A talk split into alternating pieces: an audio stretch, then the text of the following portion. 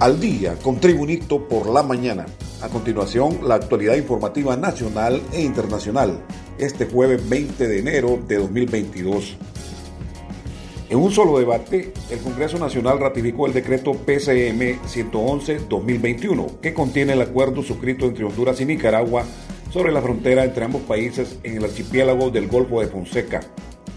El ex canciller de la República, Carlos López Contreras, expresó que vale la pena que se apruebe el decreto, suscrito entre los mandatarios Juan Orlando Hernández y Daniel Ortega, de Honduras y Nicaragua respectivamente el pasado 11 de octubre. La sentencia de 1992 de la Corte Internacional de Justicia tiene el carácter definitivo e inapelable, aclaró. El Salvador, 10 años después, presentó la solicitud de revisión ante la Corte Internacional de Justicia, donde fue desestimada por falta de pruebas.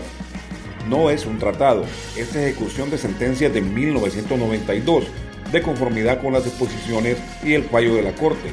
En consecuencia, Honduras lo que hace es identificar lo que le pertenece, precisó Carlos López Contreras, ex canciller de la República. Más noticias nacionales con Tribunito por la mañana.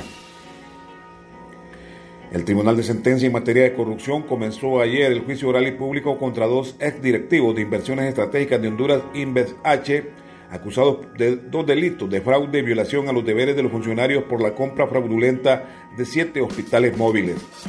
Por esta acusación, el Ministerio Público aportará más de 70 medios de prueba con los que se busca acreditar el supuesto megafraude del director de Invest H, Marco Antonio Bográn Corrales, y Alex Alberto Morales Girón, primeros presentados ante los tribunales por la adquisición de siete unidades médicas, con la compra de las unidades hospitalarias se proyectaba mejorar la atención sanitaria ante la pandemia de la COVID-19, sin embargo resultó ser un fiasco y abonó al trágico saldo de miles de fallecimientos, han indicado autoridades.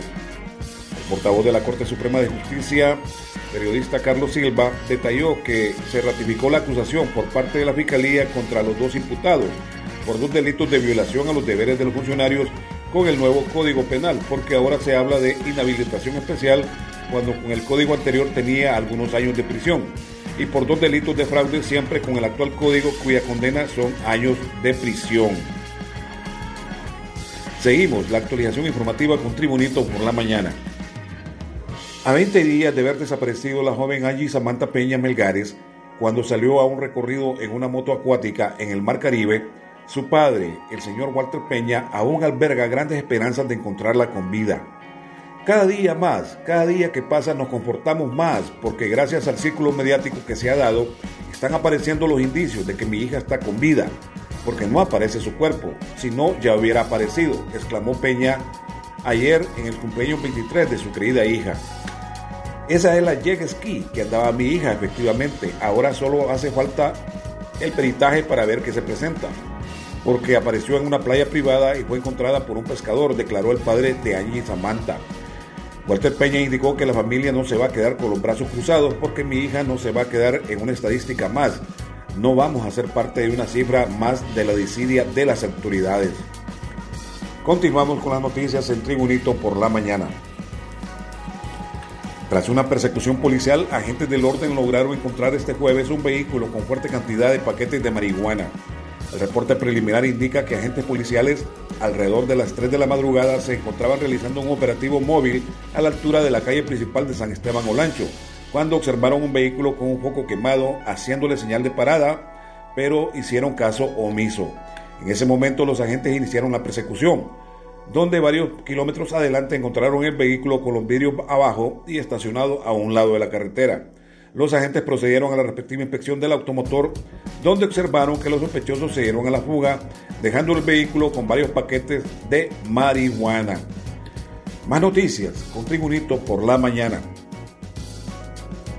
La alcaldía municipal del Distrito Central informó ayer que solicitó a los diputados del Congreso Nacional que no se aprobara los contratos que mediante la ley le corresponde enviar al Poder Legislativo, ya que fueron aprobados antes en la municipalidad.